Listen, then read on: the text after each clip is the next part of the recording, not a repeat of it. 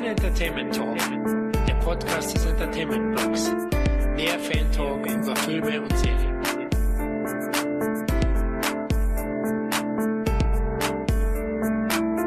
Hallo, liebe Hörer, hier ist der Florian. Ja, hier ist der Tom nochmal. Ach, der Tom. Warum ist Tom so schlecht gelaunt? Ja, wir nehmen ihn jetzt schon das zweite Mal auf, weil der Florian zu blöd ist oder ich zum Aufnehmen. Du warst nur aufgeregt, das ist alles gut. Ja, wenn stimmt. was passiert, wenn du aufgeregt bist, ist doch alles super. Da hast du recht, aber äh, klar, Justice League, das was der Hauptgrund ist für hier unserem vierten Roundup, das kann einen schon mal aufregen, ne, der Film. Aufregen. Nee, selbst das schafft er nicht. Okay, der lässt dich völlig emotionslos in den Sessel sinken, ja. Ja, liebe Hörer, heute werden wir beide mal wieder ein bisschen rounduppen und über ein paar Filme sprechen. Einmal Justice League haben wir erwähnt. Was haben wir noch im Köcher, Tom? Wir fahren mit dem Zug in dem Orient Express fahren wir rum und da wird jemand umgebracht tatsächlich. Oh, klingt spannend. Ja, wir werden auch über die Häuserschluchten äh, fliegen mit Spider-Man, weil ich den jetzt endlich mal nachgeholt habe im Heimkino. Genau, und dann äh, werden wir noch mit Wesley Snipes in ein Gefängnis gehen. Ich sag mal, bekannte Gefilde für den Herrn. Und weil beim letzten Roundup die Netflix-Serien so gut ankamen, haben wir uns gedacht, hey, der Punisher räumt ja jetzt überall auf, räumt auf. Ja, right, right, the Punisher. genau, Punisher Snack ein Texaner. genau, haben wir uns gedacht, wir reden über die Netflix-Serie. Genau, und schlussendlich will ich noch kurz auf äh, den letzten Teil der Puppet Master Reihe zu sprechen kommen. Äh, Die habe ich mir nämlich zu Gemüte geführt. Alle, oh Gott, zwölf Teile, 14 Teile, wenn man die äh, Spin-offs da noch mitzählt. Ja, großer, großer Horrorquatsch von Full Moon Pictures, aber kommen wir nachher zu, genau. Unfassbar. 14 Fortsetzungen oder Filme. Puh, heftig, heftig. Muss riesengroß ankommen. Ich bin gespannt, was der Neues bietet, der 14. Teil. Oh Gott, oh Gott. Die Liste ist kurz. Ja, was, was reden wir noch? Ein bisschen wollten wir über einen Cyber Monday und Black Friday reden, denn der hat uns fast, ja, fast pleite gemacht, uns beide. Wir werden mal Ja. erzählen, was wir so gekauft haben. Und dann wollten wir noch, weil wir eine Umfrage gestartet haben auf Twitter und Facebook, welchen Weihnachtsfilm wir per Audioflick besprechen sollen dieses Jahr, ähm, wollen wir euch das Ergebnis davon mitteilen. Und als weiteres gibt's eine News. Wir waren jetzt gerade bei Full Moon, das Studio, das ja auch Puppet Master gemacht hat. Die haben einen weiteren Film gemacht, Subspecies. Und da gibt's ein paar News, weil da kommt eine neue Edition raus im Dezember von CMV und da werdet ihr tatsächlich ein paar von uns hören, nämlich die Jungs vom CET Podcast haben die Möglichkeit bekommen, da ein Audiokommentar einzusprechen für den Film und für ein paar weitere Filme, aber dazu auch nochmal am Ende mehr. Gut, dann lass uns loslegen. Wie geht's dir so allgemein, Tom? Was machst du die Tage? Oh Gott, Filme gucken und Arbeit. Ich glaube, ich, ich bin zurzeit so ein faules Schwein.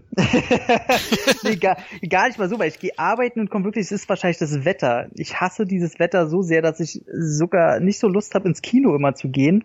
Obwohl da noch ein, zwei Titel laufen würden. Wie zum Beispiel den Happy Death Day habe ich immer noch nicht geguckt. Ähm, hätte ich aber gern, weil mich eigentlich mehr die ganze Geschichte um Blumhouse Production immer mehr interessiert. Und ich mir da die Filme ganz gerne angucken, obwohl die selten Filme haben, die ich wirklich toll finde. Außer den The Visit habe ich mir letztens angeguckt, hier von M. Night Shyamalan. Und der hat mich ja fast umgehauen. Also den, von dem war ich sehr, sehr begeistert. Aber ansonsten, ja, wie gesagt, ich gehe zur Arbeit, komme nach Hause und mache ein paar Kleinigkeiten, äh, schreibe rum, probiere hier und da ein, zwei Leutchen zu treffen. Aber im Grunde tatsächlich gerade ein sehr einheitlicher Alltag, der mich aber noch nicht stört. Kommt mir bekannt vor. Bei mir ist ein bisschen, ein bisschen ähnlich. Klar, bei mir sind es noch die Weihnachtsvorbereitungen, beginnen so langsam auch äh, mit den Kids, dass man da mal schaut, dass man Weihnachtsmann spielt und ein paar Sachen besorgt, eben Cyber Monday und Co. Da hat man dann immer schon auch ein Auge dafür, dass man dann Schnäppchen macht. Ansonsten schaue ich auch Filme leider ein bisschen zu wenig in letzter Zeit, aber ich versuche jetzt wieder ein bisschen mehr Gas zu geben äh, zukünftig, um, um dann auch wieder bei Podcasts äh, euch ein paar Filmtipps geben zu können oder eben auch ein paar Themen zu bearbeiten. Genau, ja, lass uns loslegen, oder mit der Liga der gewöhnlichen Helden, würde ich sie mal nennen, oder? Liga der gewöhnlichen Gentlemen, ja. Und einer Dame. Und einer sehr hübschen Dame, ja, ein echter Eyecatcher. Gal Gadot, hm. Ich hatte letztens Eddie im, bei Rocket Beans einen sehr schönen Kommentar zugelassen. Irgendwie so, also ich weiß nicht, wortwörtlich, keine Ahnung mehr, aber er meinte so, die ist halt so hübsch, dass es einen fast aggressiv macht. also so, so unbegreifbar hübsch, dass man die nicht mal geil finden kann, weißt du, so, so unnahbar hübsch. Und äh, da war ich total bei ihm. Die, die wäre wahrscheinlich nie in irgendwelchen feuchten Träumen bei mir Gast, weil die einfach, die ist, die ist, ist schon krass. Also die ist wirklich ein Geniestreich auch als Wonder Woman gecastet zu ja. sein und so unfassbar sympathisch. Ähm, ja, also damit haben sie wahrscheinlich ich überlege gerade, ob es der positivste Punkt bei der Justice League ist beim Film. Aber ich glaube, das könnte man schon so fast stehen lassen. Mm, ja, es ist auf jeden Fall einer der Stärken, die Justice League, ja. Ah, ich fange mal an, weil ich habe ihn ja ganz frisch gesehen. Schon der Seufzer davor. Oh. Ja, der war natürlich jetzt zweideutig. Einmal zu Gal Gadot und einmal zum Film. Ihr könnt euch aussuchen, welchen Seufzer ich für was verwendet habe. Auf jeden Fall habe ich den Film erst heute gesehen. Heute ist Sonntag in der Frühvorstellung um 10.15 Uhr. Sehr ungewöhnlich, ganz ehrlich, war ich um 10.15 Uhr sonntags noch nie im Kino. Wie schaut's da bei euch aus mit Möglichkeiten? Äh, bei uns gehen die leider erst immer so 14 Uhr los, aber ich kenne das so alte, so gerade Kinderfilme, die haben manchmal ganz selten bei uns oder also Animationsfilme. Ich hatte diesen Ale und Spot, hatte ich auch mal um 10 Uhr morgens geguckt und muss sagen, dass ich das sehr angenehm finde, so früh ins, im Kino zu sein. Wie sieht's da bei dir aus? Ja, würde ich auch sagen. Also ich war jetzt auch positiv überrascht auf jeden Fall. Ähm, warum gehe ich so früh am Sonntag, an meinem freien Tag ins Kino? Mit Familie? Nein, ich bin allein gegangen, denn bei uns war hier eine Beauty Party. Oh Gott. Meine Frau hat eine Freundin, die ist Friseuse und ähm, da hat sie ein paar Freundinnen eingeladen, meine Töchter und alle, denen wurden dann die Haare geschnitten und da war ich natürlich überflüssig und habe mir gedacht, da verziehe ich mich ins Kino und deine Haare liegen immer perfekt. Natürlich, die wenigen, ja, einfach nach vorne kämmen, flapp und fertig. Wie Homer Simpson zur Seite. So. ja, genau. Schön lang lassen und dann einmal drüber, ja. Das nicht raufregnet auf die Platte. ähm, ja, und dann habe ich halt nachgeschaut, was läuft denn und es gab leider nur vier Filme zur Auswahl. Dann fiel am Ende dann meine Wahl auf Justice League. Die vier Filme wären gewesen Paddington 2, Hexe Lilly, Mord im Orient Express und eben die Justice League. Ja, am Ende habe ich mich eben für die entschieden. Ähm, es war ein ganz knappes Rennen zwischen Mord im Orient Express und dem, mhm. aber ich dachte. Ich aber sagen, aber gute Auswahl. Also selbst Paddington 2 sind ja sehr viele Leute von angetan. Sogar sehr, aber das wäre eben ein Film, wo ich dann mit meinen Töchtern dann eher reingehe. Deswegen habe ich mir den aufgehoben. Also Justice mhm. League wäre jetzt für meine kleinere jetzt nichts gewesen. Ja, Tom, ähm, wie waren deine Erwartungen im Vorfeld zu Justice League? Batman wie Superman haben wir ja besprochen gehabt. Ähm, ja, also ich muss ja tatsächlich sagen, ich gucke mir ja die DC-Filme tatsächlich recht häufig an, häufiger als die Marvel-Filme. Wahrscheinlich weil ich mich eher von Filmen angezogen fühle, die noch Ecken und Kanten haben. So Marvel ist immer gute Unterhaltung, aber ist auch immer sehr geleckt und fühlt sich auch vom Stil her wirklich immer gleich an, ohne die schlecht machen zu wollen, weil auch wenn es immer gleich ist, ist es immer gut.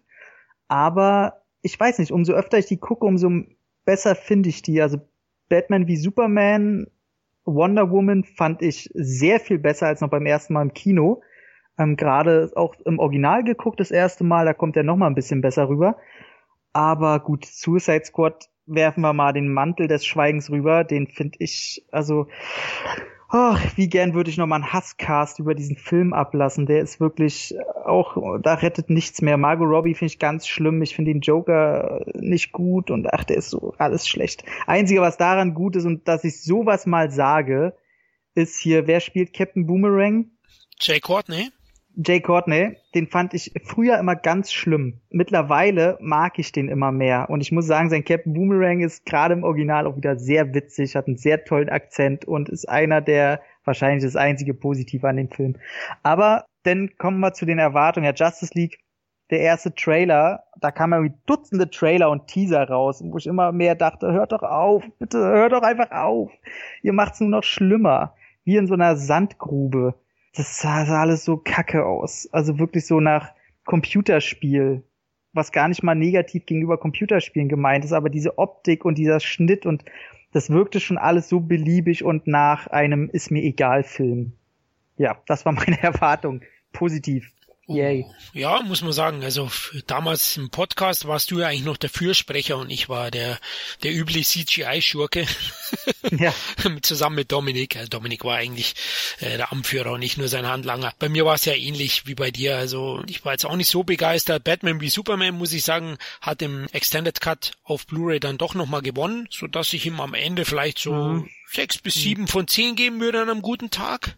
Also ich finde dann allein vom Look her und diesen grimmigen Grundton, den der Film versprüht, den fand ich eigentlich ganz gut. Oder mal eine Abwechslung zu dem Marvel-Film. Mhm. Und ähm, ja, Suicide Squad brauchen wir auch nicht weiter viel reden, da bin ich völlig auf deiner Seite, finde den Ohne auch Scheiß, furchtbar. Wenn ich mich mal irgendwann mit meiner Freundin streiten sollte, ich zwing sie, den zu gucken also mehr schlimmer geht's halt nicht. Das ist für mich so, man muss das immer mal wieder erwähnen, weil das gerät in Vergessenheit. Suicide Squad ist die Nemesis jedes guten Geschmacks. Der ist so scheiße, fast wie Avatar. Aber das, das oh. Fass will ich jetzt nicht aufmachen. Ja, wollte ich gerade sagen. Also ähm, da kommen ein paar blaue Schlümpfe und erschlagen dich, wenn du das Fass aufmachst.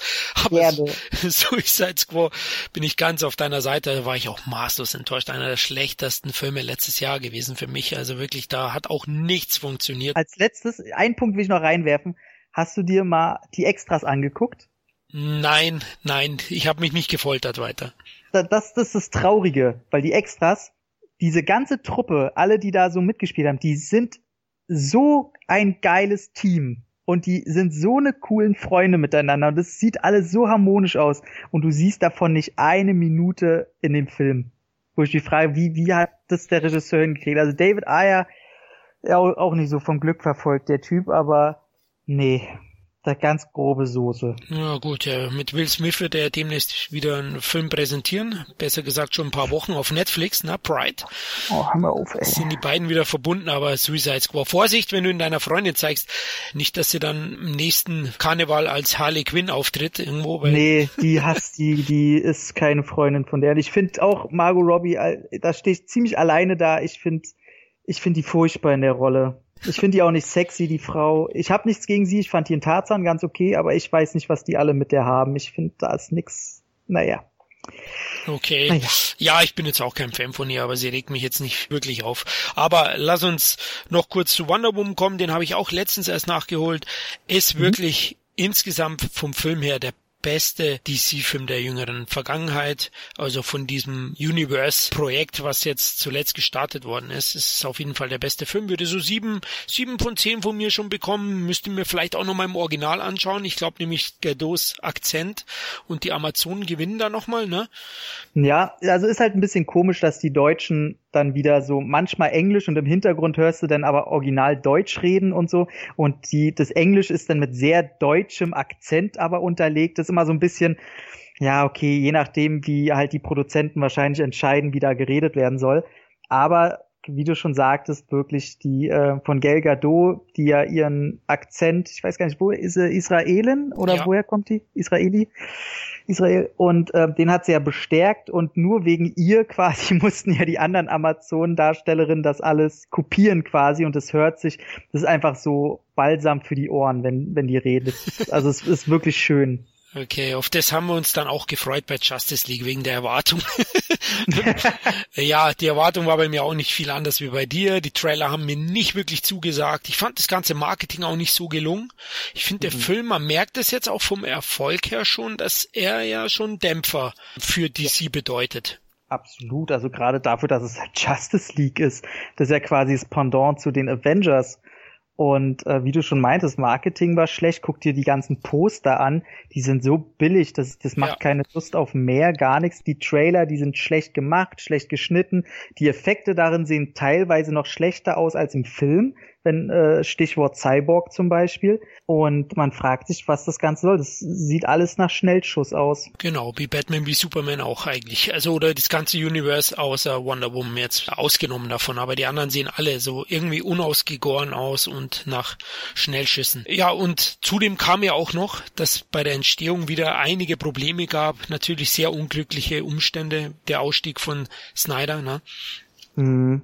Ja, ist halt ein bisschen traurig. Also wer es nicht weiß, von Zack Snyder hat sich die, die Tochter hat sich das Leben genommen. Und daraufhin wollte er sich in die Arbeit weiterhin stürzen, hat gesagt, nee, er packt es schon. Nach ein paar Tagen hat er dann gesagt, okay, wird nix, er will bei seiner Familie sein, was man natürlich absolut verstehen kann. Dann kommt aber das nächste Hauptproblem, dass halt DC sich dazu entschieden hat, Joss Whedon ranzuholen, der Nachdrehs macht, ein bisschen was am Drehbuch umschreibt und so weiter. Und das war halt nichts, also Joss Whedon ist ein guter, ist halt der Regisseur von den Avengers und hat generell in den Marvel-Projekten sehr viel Mitspracherecht mittlerweile. Aber sein Stil ist natürlich total kontraher zu dem Stil von Snyder und das sieht man. Und da kannst du mir bestimmt beipflichten, dass man das im Film absolut merkt. Definitiv merkt man das im Film, ja. Da kann ich dir absolut beipflichten. Ähm, ist ja so zwei Monate Nachdrehs. Also wenn jetzt jemand argumentiert, ja, so viel hat er nicht beigetragen zu Film. Zwei Monate ist eine, eine richtige Menge. Also da werden andere Blockbuster komplett hergestellt, ne, in den zwei Monaten. Es gab, glaube ich, auch Probleme mit Henry Cavill, der hat ja einen Schnauzbart für Mission 6, ne?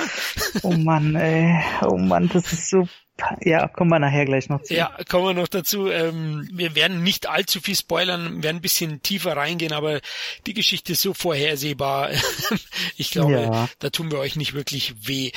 Das Ende von Batman wie Superman verrät's ja schon, also. Ja, genau, eigentlich schon, ja. Kommen wir kurz zu Whedon nochmal, der ja eingesprungen ist oder der jetzt sicher auch das Zepter mit übernehmen wird. Man sieht es deutlich. Also der Humoranteil gewinnt deutlich in Justice League und das ist, was mir zum Beispiel nicht gefällt, weil dem zu Lasten geht die Identität von DC aus meiner Sicht. Denn DC ist für mich immer noch dieser poppig-artige Stil und natürlich auch dieser cremige Grundton, den sie nun mal haben. Und in Batman wie Superman wurde dieser cremige Grundton ja auch ähm, gepflegt und auch eingeführt. Und das war einer der Stärken des Films für mich noch. Man hebt sich ab von Marvel. Jetzt mit Justice League nähert man sich noch mehr an und dafür macht man, äh, gibt man die DC-Identität auf und lässt das Ganze wie diesen typischen Superhelden-Comic-Einheitsbrei wirken. Also ich kann es gar nicht mehr so richtig dann auseinanderhalten zu Marvel und das, diese Entwicklung gefällt mir gar nicht. Auch wenn natürlich einige One-Liner oder fast alle,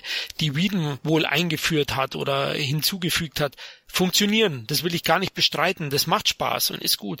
Aber es hebt sich halt nicht mehr vom Marvel dann wirklich ab und es, es fühlt sich an wie Marvel. Nur in schlecht. Hm, also ich total bei dir. Ähm, ich hatte ja bei DC immer so die, das Problem, dass es optisch halt wirklich aussieht wie, naja, das Unreale, also es wirkt alles unwirklich, was aber okay ist, weil es wie ein Comic wirkt. Andererseits hast du dann dieses etwas grimmigere, den Grundton, was immer nicht ganz so harmoniert hat. Also ich finde, das hat Snyder noch nie gut hinbekommen. Jetzt kommt allerdings eben noch dieser Humoranteil dazu und es passt noch weniger. Also DC probiert sich gerade den, also mit dem Film auf jeden Fall ein bisschen so ein Marvel-Kostüm anzuziehen und das passt halt hinten und vorne nicht. Andererseits, wenn man sich darüber keine Gedanken macht, über das Ganze drumherum, wie du schon meintest, die Sprüche, die funktionieren alle. Aber trotzdem sitz ich denn da, äh, mir fällt kein Witz ein, wo ich denn wirklich gelacht habe, weil es mich eher ärgerte, dass der Witz in dem Film ist was aber nicht nie an der Qualität des Witzes lag. Das war immer, man fühlt sich irgendwo reingeschmissen, wo man nicht hin will. Das ist ein ganz komisches Gefühl.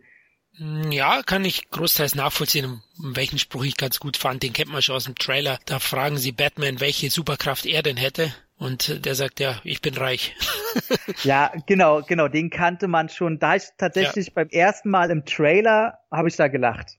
Aber ja. man kannte den natürlich schon. Und ich muss tatsächlich sagen, der ist im Witz nicht so cool eingebaut in der Szene, wo ich dachte, ah, oh, den hätte, aber war so doof angeschnitten und so, wie handwerklich ein bisschen. Aber ah, gut. Okay, du meinst jetzt in der Situation, in der Sequenz, ja, okay. Ja, ja, da, da ist so. Aber das ist ein generelles Problem von dem Film, dass der den, den Szenen keine Luft lässt. Also man, man hat immer so das Gefühl, das geht jetzt zwar sehr ins Handwerkliche und ist so, so ein Mimosenmeckern, aber ich hatte immer das Gefühl, Mann, da, da hätten sie mal noch ein, zwei Sekunden die Szene auslaufen lassen können. Und das wurde aber immer so, so zack, zack, zack. Ähm, das hatten wir ja vorhin schon gemeint, dass es wirkt, gerade in der ersten Hälfte, als würde man, also der, der drückt halt so auf die Tube, als würde man von all diesen Personen quasi die Trailer sehen zu den Hauptfilmen und am Ende sieht man das aufeinander knallen aber dazwischen hätte es eigentlich noch mehrere Filme geben müssen und ganz, ganz komischer,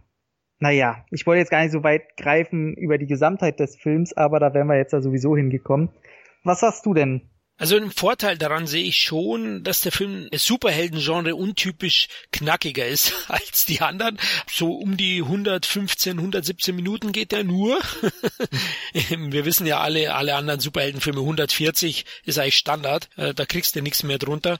Das war vielleicht hier zu Lasten des Films, weil natürlich auch die ganzen Figuren, jetzt äh, kommen wir dann auch dazu, zu den ganzen Mitgliedern der Justice League, keine großen Expositionen haben in vorherigen Filmen, so wie es Marvel Marvel gemacht hat, sondern viele muss man jetzt erst wirklich kennenlernen. Die hat man nur schemenhaft in, in kurzen Schnitten gesehen oder im EC dann vielleicht ein bisschen länger, aber die kennt man nur nicht wirklich und das, man nimmt sich auch in Justice League nicht groß die Zeit. Das ist auch der Nachteil, was ein bisschen ärgerlich ist, denn die Darsteller, die Mitglieder der Justice League, finde ich, harmonieren doch gut und ähm, sie spielen sich auch die Whedon-Gags ganz gut zu. Also da funktioniert der Film schon von der, von der Unterhaltsamkeit. Aber es fehlen halt einfach Charaktermomente, es fehlt ihnen an Tiefe. Dadurch fehlt dir natürlich Emotionalität, auch mit den Figuren mitzufiebern.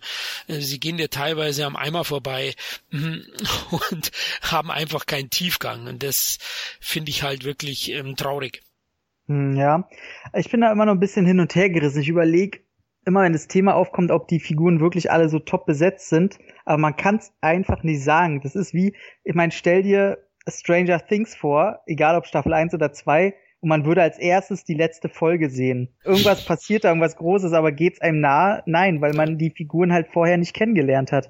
Und dasselbe Problem haben die halt auch. Also ich habe mich schon ob das jetzt das Auftreten von Cyborg ist, wo man einfach die, die Mitleidstour nicht versteht, der sagt, ja, du hast aus mir einen Roboter gemacht, ja, was, was meckerst du denn rum? Der hat dich am Leben gehalten, sonst wärst du tot. Was ist denn dein Problem? Und, und dieses Dilemma, was sein direktes Problem ist, man kann sich's herleiten, wenn man so ein bisschen klischeehaft nachdenkt, aber trotzdem generiert da kein Problem. Bei Aquaman fragt man sich genauso, ja, okay, du kriegst in einem Satz mit, dass er irgendwie der Sohn von der krassesten da ist. Und warum ist der jetzt da nur abgehauen? Warum hat der so ein Problem damit so? Warum ist der dauernd weg? Gut, interessiert nicht. Aber er kommt trotzdem zurück, als die Kacke da irgendwie am Dampfen ist. Klar kann man sich das alles erklären, wenn man sich einfach die Comic-Regeln so herleitet und sagt, ja, da ist bestimmt das und das passiert. Aber man sieht halt nicht, ob das passiert ist. Also, das ist so ein, einfach so ein fauler Weg, den die da gehen und Flash genauso. Da kriegst du dann auch wieder so ein, zwei Sätze mit Barry Allen. Ja, okay, der hat einen Vater im Knast. Das ist der einzige, dem sie mal die kurzen drei, vier Minuten mit seinem Vater im Knast zeigen. Ja. Ähm, wo man auch sofort merkt, dass man dadurch sofort eine Bindung aufbauen will.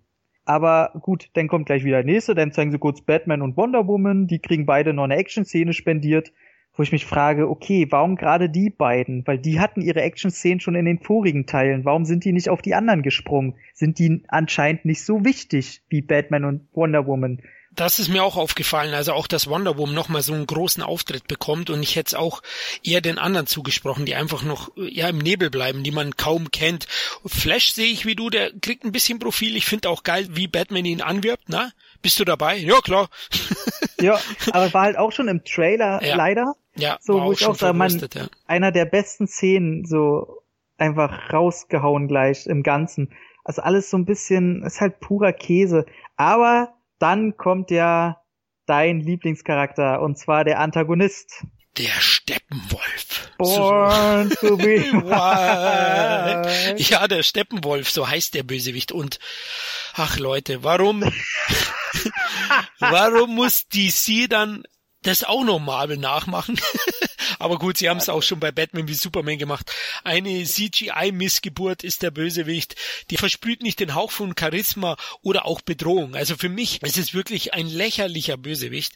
Er hat mich ein bisschen an Avengers 2 erinnert. Da war ich auch enttäuscht vom Bösewicht und ähm, ist jetzt hier bei DC oder eben bei Justice League auch ein ganz schlimmer Fall. Zumal der tricktechnisch nicht gelungen animiert ist, ne? Unterste Sau. Also da fand ich, ich, ich habe immer gar nichts gegen diesen, ich, jetzt fällt mir gar nicht ein, wie er heißt, aber dieser äh, Cyborg irgendwas da von, von Tony Stark im zweiten Teil von Avengers. Jarvis, Außerdem wurde. Oder? Nee, nee. Nee, ähm, okay. Nee, nee, egal. Aber der, der wurde unter anderem ja von James Spader gesprochen und auch gemotion captured. Von daher ähm, da ist einiges noch mehr zu holen. Aber Steppenwolf, erstmal der, lass uns mal kurz über den total Panne-Namen reden. Also vielleicht ist es ja für die Amerikaner oder sonst wen ein bisschen exotisch, wenn sie einen deutschen Namen hören. Auch die Asiaten gehen ja mega auf deutsche Wörter ab. Aber Steppenwolf, ganz ehrlich, das, wenn ich das höre, da, da habe ich in meinem Kopf gleich irgendwie so einen verwahrlosten Penner vor mir. da friert's einen schon, ja?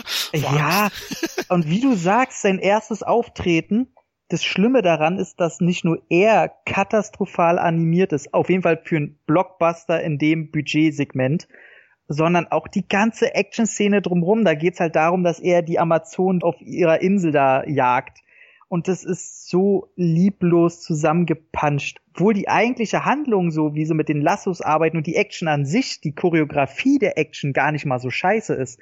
Aber dadurch, dass du diese total belanglos billige Rotz-CGI dazwischen hast und dauernd um dich rum, das ist so eine Kacke.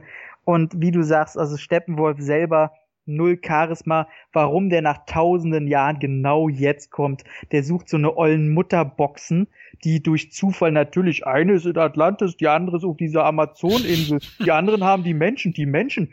Das ist so ein wichtiges Ding, aber denen war das egal. Die haben das Scheißding einfach irgendwo verbuddelt. Es ist so eine dumme Kacke. Also ganz ehrlich.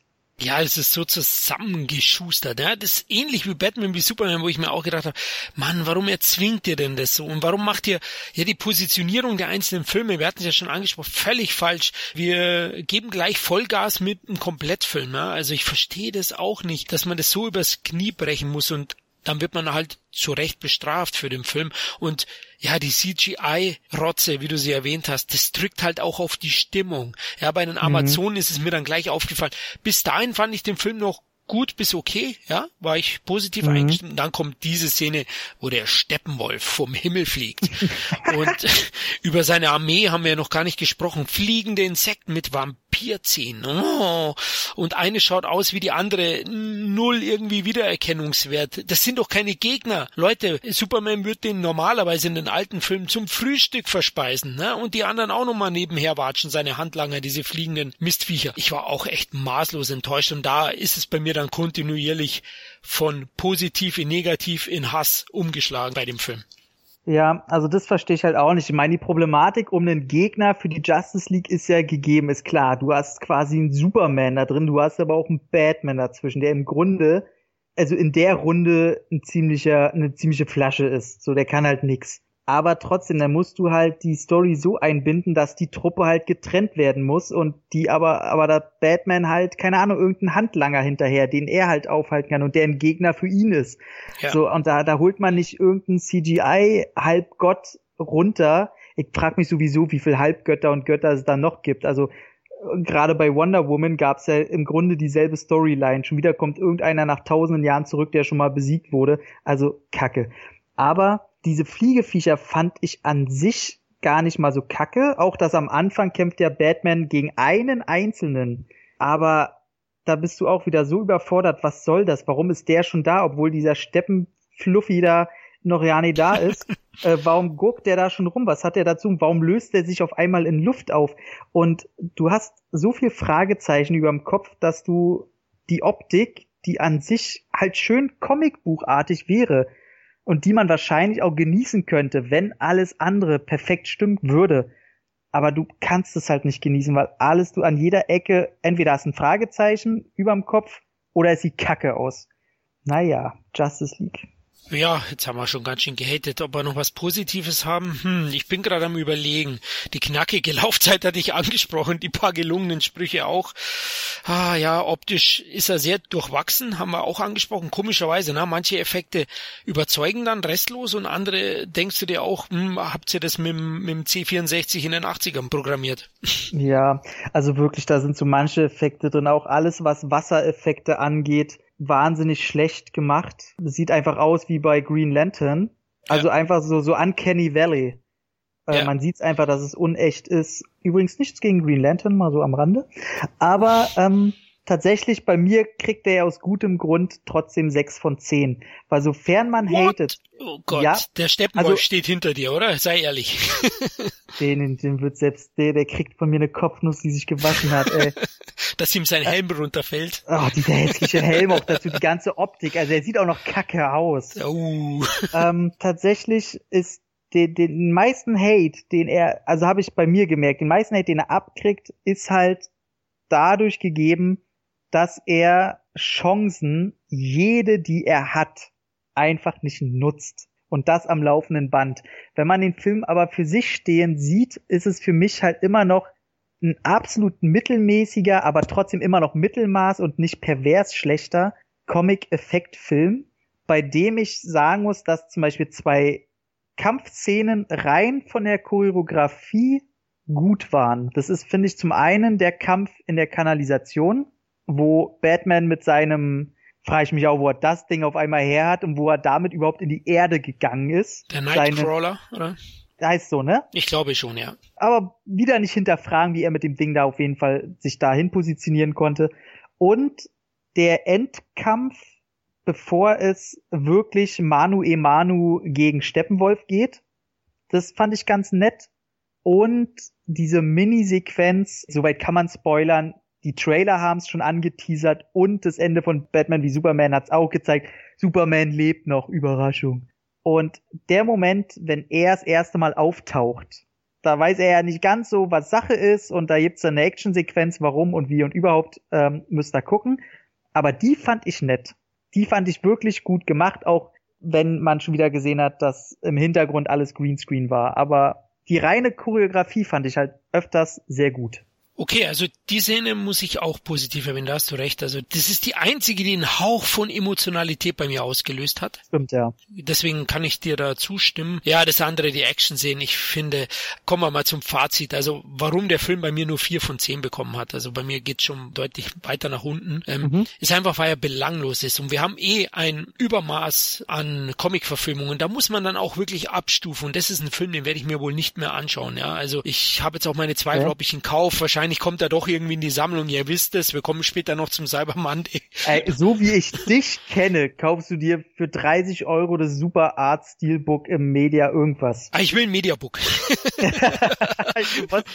Egal, für 50 Euro, nein. Aber man hat wirklich so viel Auswahl mittlerweile und ähm, da muss man dann auch sagen, da ist er definitiv einer der schwächsten Comic-Verfilmungen. Und ich bin es halt auch ein bisschen überdrüssig. Ist ein schlechtes Argument vielleicht, aber es ist klar, wenn du oft dasselbe serviert bekommst, dann wirst du auch anspruchsvoller. Und da reichen nicht mehr der Look oder ein paar Action-Szenen, dass ich den Film positiv sehe. Und bei dem war es halt so. Also mit zunehmender Dauer äh, war ich echt genervt davon und war froh, was wieder positiv ist, dass der Film eben Genre untypisch nicht zwei Stunden 20 geht oder länger, sondern eben keine zwei Stunden, nur so 115 wie vorhin erwähnt. Also deswegen von mir wirklich nur vier von zehn belangloser Superheldenaufmarsch ohne Identität, ohne Spannung und ohne Highlights. Aber muss man dazu sagen, noch eine positive und eine negative Sache.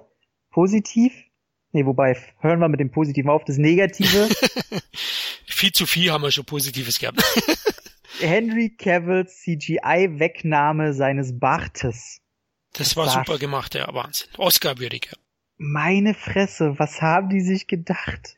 Das sieht so, ist es nicht gleich die, die erste Minute, wo man sieht, wie Superman interviewt wird von den zwei Kiddies? Ja, ne? Ja, genau. Das ist gleich die Einführung. Und man guckt die ganze Zeit in sein Gesicht und denkt sich, ey, irgendwas stimmt in diesem Gesicht nicht.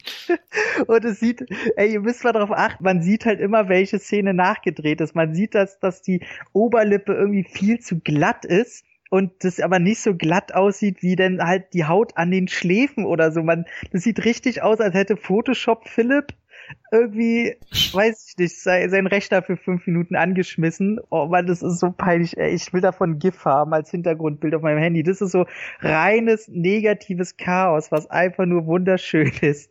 Aber, aber natürlich super scheiße. Ähm, und positiv will ich sagen, die After-Credit-Scene denn auch da machen sie Marvel nach, was ich auch schon wieder komisch finde. Bei Wonder Woman haben sie noch eine After-Credit-Scene einfach als Epilog auf die Blu-ray gepackt, was ich irgendwie eigenständiger fand und cooler. Hier haben sie es dann doch als After-Credit-Scene gleich in den Film eingefügt und ich muss sagen, die fand ich sehr witzig und cool. Die ist gut. Welche meinst du? Es gab zwei, aber du meinst die ganz am Ende, ne? Es gab After. Zwei. Welche war denn Nicht die? während der Credit Scene. Ja, das eine war ein kleines Wettrennen davor kurz. Gen genau, das, das Wettrennen meine ich. Ach so, meinst nicht die ganz am Ende, okay.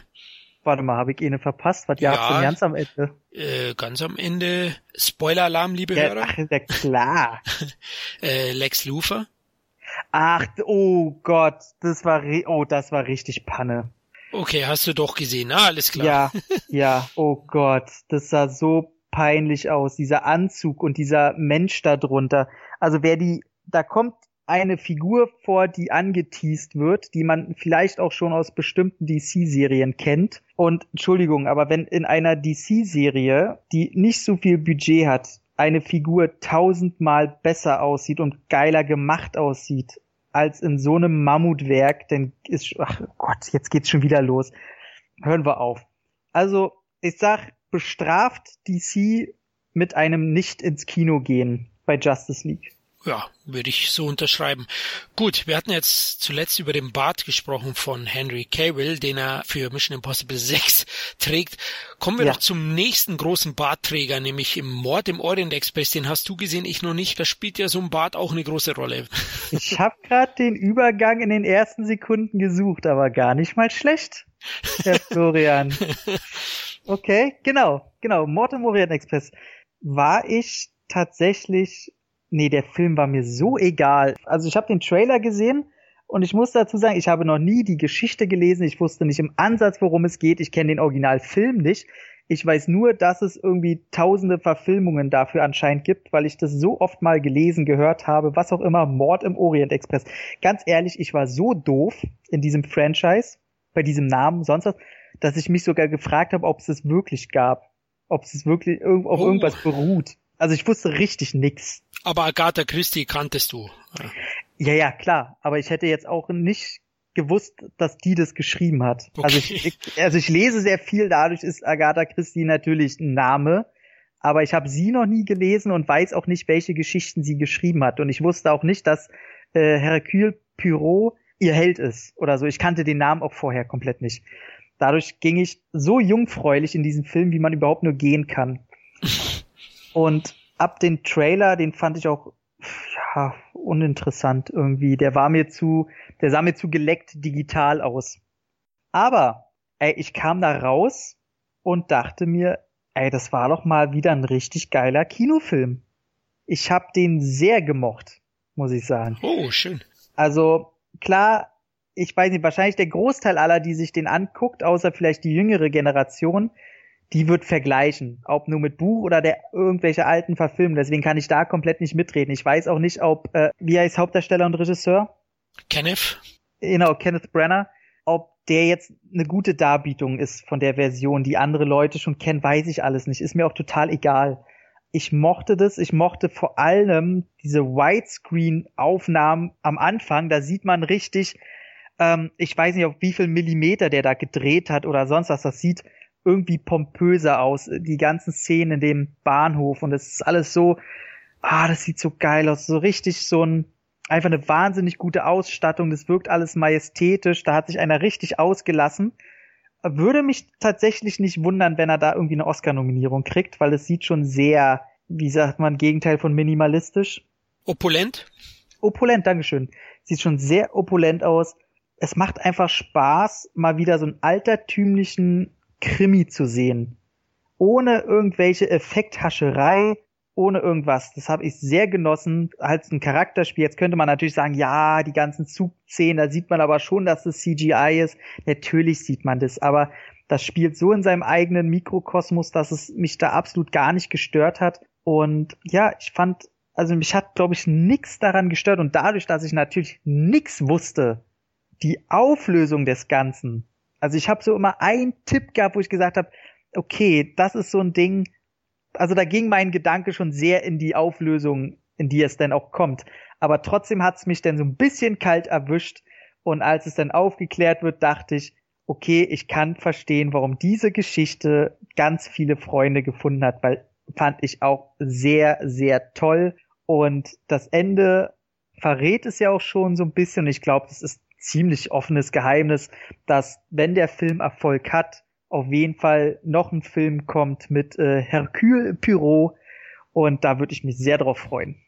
Mich auch. Also ich habe dem Film auch große Chancen ausgerechnet, muss ich ganz ehrlich sagen, weil ich dachte, es ist jetzt mal wieder Zeit für so eine altmodische Detektivgeschichte. Ich habe ihn leider nur nicht geschafft im Kino. Ich kenne das Original. Vielleicht kostet es dem Film dann auch ein paar Punkte, wenn er sich nicht allzu sehr davon abhebt. Ja klar, wenn er sich eben an die Geschichte hält. Genau. Aber Du hast recht, es wird eine Fortsetzung geben, ist auch von Fox jetzt schon letzte Woche freigegeben worden. Der Tod, oh, tatsächlich. Ja, Tod am Nil. Der Film hat 55 genau. Millionen gekostet und hat allein in den USA jetzt schon 75 eingespielt. Weltweit läuft er sehr, sehr gut. In Deutschland steht er, glaube ich, schon auf 750.000 Zuschauern jetzt nach zwei Wochen.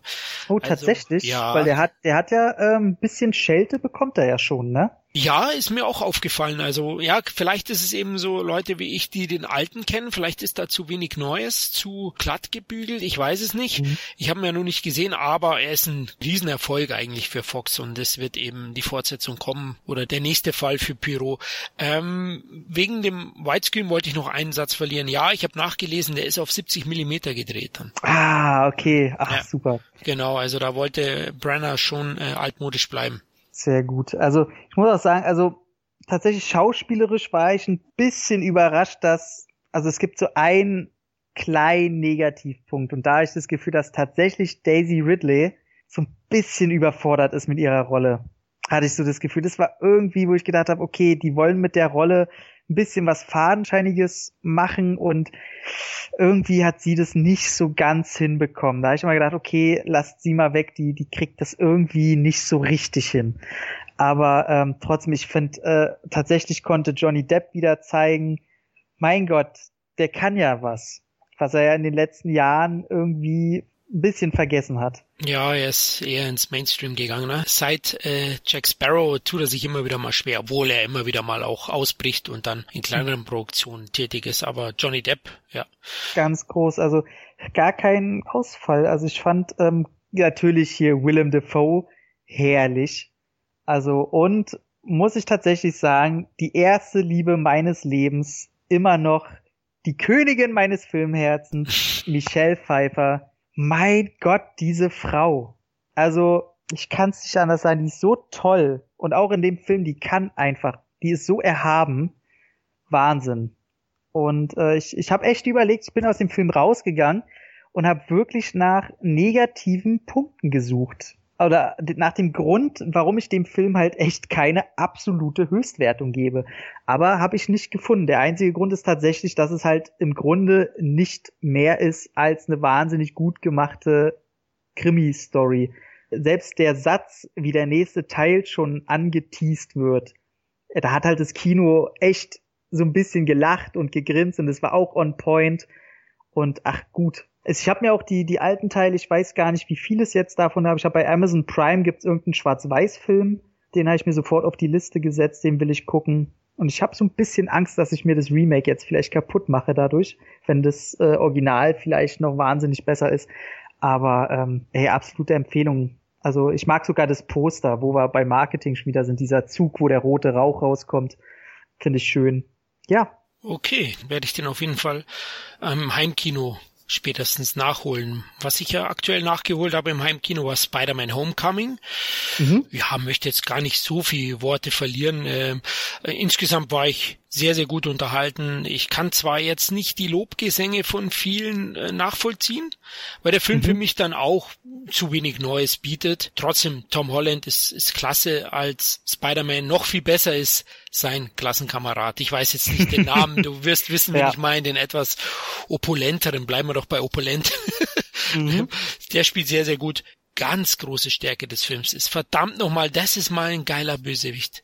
Vor allem ein Bösewicht mit einer Motivation. Michael Keaton spielt fantastisch und ist einer der ganz großen Stärken auch von Spider-Man Homecoming. Die Effekte sind gut. Was auch gut ist, ist, dass äh, Tony Stark alias äh, Robert Downey Jr. nicht zu viel Screentime hat. Mhm. Ähm, Finde ich auch wirklich einen guten Move vom Studio. Und ja, also den kann man sich auf jeden Fall anschauen. Wer auf Spider-Man steht oder auch die Avengers-Filme, wird mit Homecoming sehr, sehr gut bedient sein. Und ja, der ist sehr, sehr humorvoll. Ich finde ihn zwar sogar stärker in den Schulmomenten, in den Coming-of-Age-Momenten und ja, nicht in den Action-Momenten. Die fand ich nicht ganz so gelungen immer. Also da fehlt ihm auch vielleicht die ganz große Action-Szene. Der Wow-Effekt fehlt so dem Film ein bisschen. Deswegen gab es bei mir jetzt am Ende sieben von zehn. Ähm, ja, ich habe den ja zweimal im Kino geguckt, einmal alleine, einmal mit meiner Dame. Weil ich war beim ersten Mal so absolut hin und weg. Ja. Ähm, ich war wahnsinnig geplättet und der hat mir so viel Spaß gemacht. Wahrscheinlich auch wegen diesen Breakfast Club Momenten und man hat, glaube ich, als Fan der 80er und generell, wenn man sehr sich in der Nerdkultur so ein bisschen auskennt, viel mehr Spaß als, glaube ich, der Otto Normalgucker, weil der schon sehr in diese Richtung, ähm, der, der peilt es schon sehr an. Aber beim zweiten Mal musste ich dann auch sagen, puh, so besonders ist er jetzt aber nicht. Ich fand auch äh, Michael Keaton, also ich finde ja seine Rolle sowieso so dermaßen Meta. Das Ja, ist einfach wunderbar. Ich meine, er war, er war Batman, danach hat er seine Rolle in Birdman verarscht, die er eigentlich in Batman hatte und sich selber und spielt danach aber wieder einen geflügelten Bösewicht. Also das ist so wunderbar. Besser hätte es nicht sein können. Und mir fehlen halt auch diese Momente, die man hatte, wie im Auto. Das ist ja die absolut Groß, stärkste. ja, groß. Hm? Also das ist so eine Szene, wo man mal sieht, wie groß der Film noch hätte sein können. Da ich Gänsehaut gehabt bei der Szene. Aber im Großen und Ganzen, es ist einfach ein sehr guter Popcorn-Film. Den schluckst du so runter und der tut nicht weh und der, der hat geschmeckt und ist halt so Fast Food. So. Kann man machen, so. Dem ist man auch nicht böse. Der hat so, nimmt sich selber natürlich nicht ernst. Ähm, Peter Parker ist natürlich endlich, denke ich, nahe der Perfektion, was die Besetzung angeht. Wo ich immer noch nicht mit klarkomme, ist, dass die eine der Nebenfiguren hier, die etwas dunkelhäutige, die immer so ein bisschen anti ist, ist ja meine, meine Lieblingsfigur in dem Film, Okay. kommt ja am Ende raus, ja, meine Freunde nennen mich MJ. Und du denkst natürlich, oh, this is Mary Jane. Ja, denkst du. Die haben ja gesagt, die heißt nur MJ, das ist aber nicht Mary Jane. Ich denke, hä? Ach so, Okay. okay. Genau, und jeder hat's aber gedacht. Und naja, ich find's sehr sympathisch, dass Tom Holland und äh, sie, die sind ja jetzt in Real Life wohl irgendwie zusammen. So ein kleine, ein bisschen Gossip hier. Ähm, ja, nee. Toller Film, kann man machen. Geht in die richtige Richtung. Würde ich auch sagen. Also genau, kann man anschauen. Wie erwähnt, den Mega-Hype habe ich nicht ganz verstanden, wurde ja sehr, sehr gefeiert am Anfang. Aber du hast auch recht mit Meta-Ebene Richtung 80er Jahre, Teenie-Filme. Mhm. Na, Ferris macht blau, kommt eins zu eins vor eine Szene. stimmt, stimmt, genau. Also da baut man das auch ein, sehr, sehr gut. Äh, Holland ist eine tolle Besetzung, also fast die Idealbesetzung. Der Sidekick, die funktionieren. Die Dame, die du meinst, ist Zendaya, heißt die, glaube ich. Die ist auch Ah, ein okay. Disney-Star gewesen. Also meine Mhm. Töchter, die den Film mit mir geschaut haben, kannten die sofort. Also die muss Ah, irgendwie okay. riesen bekannt sein. Also bei den Kids, äh, da wollte man wahrscheinlich auch nochmal Publikum mit reinbringen. Aber sie spielt gut, keine Frage. Ey, absolute, äh, tatsächlich einer der großen Pluspunkte tatsächlich, die Figur auch. Also sie macht super und äh, die Figur ist sehr toll, ja. Kommen wir zum nächsten Superhelden. Diesmal äh, war er dann auf Netflix zu sehen. Der Punisher ist zurück. Ich kann jetzt nur nicht so viel dazu sagen. Ich habe lediglich den Pilot gesehen, der mir gut gefallen hat. Aber Okay. du bist schon ein bisschen weiter mit der Serie. Genau, ich habe jetzt genau die Hälfte geguckt und ich bin ein wenig verwundert. Ähm, ich gucke ja dann auch immer gerne in Filmforen nach und so weiter und ich lese immer nur hammergeil, ich bin in einem Rutsch geguckt und oh, wie krass ist das endlich, ist der Punisher so, wie er sein soll, kann ich absolut nicht unterschreiben. Also ich bin so ein bisschen unterwältigt, muss sagen, ja, sehr schön. äh, allein die Szene, wie Frank Castle am Anfang seine Weste verbrennt, wo der Totenkopf drauf ist. ja, Das ja. präsentiert für mich die komplette Serie. Das ist für mich nicht Punisher, den ich da sehe. Also erstmal muss geklärt werden, also ich habe Punisher auch als Comic gelesen. Ich kenne natürlich alle Verfilmungen, kenne jetzt aber nicht jede Story.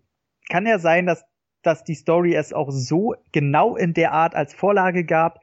Ich habe so, keine Ahnung, was habe ich gelesen, an die 50, 70 Hefte, irgendwie sowas. Vielleicht auch weniger, was weiß ich. Aber es waren schon eine Menge. Und da war der Punisher, das war nicht der Punisher. Ich finde auch äh, John Berntal, muss ich sagen, der spielt sehr gut und der spielt auch die Figur, wie das Drehbuch ihn hergibt, sehr, sehr gut. Ich muss trotzdem sagen, der ist für mich keine Idealbesetzung für den Punisher. Also ich hätte gern Ray Stevensons aus Punisher Warzone mit der schauspielerischen Kraft von John Berntal. Das wäre für mich wahrscheinlich die Traumbesetzung. Und die erste Folge fand ich auch noch okay. Da habe ich dann so gedacht, okay, jetzt wollen sie halt einfügen, in welcher Welt er ist, zeigen schon mal, in welche Richtung die Gewalt gehen soll und so weiter. Ja.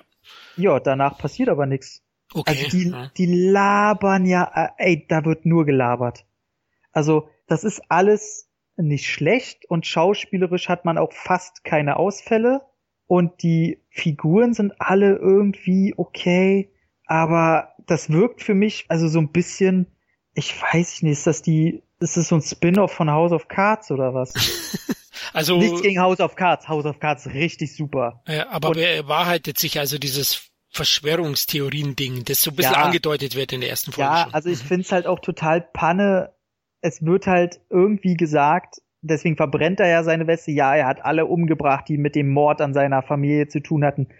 Ja, und der Aufhänger ist jetzt, okay, es gibt noch ein paar mehr, die damit zu tun hatten. Und jetzt bringt er diese doch alle um. Also irgendwie okay. Ähm, was ganz cool ist, dass er jetzt Micro mit reinbringt. Das ist ähm, sein Sidekick auch aus den Comics. Der doch, also finde ich eine interessante Besetzung und wie sie ihn darstellen und so, das ist ganz nett. Er wirkt nur im ersten Moment hilflos, aber der ist schön menschlich dargestellt. Also den, den mag ich. Das haben sie gut gemacht.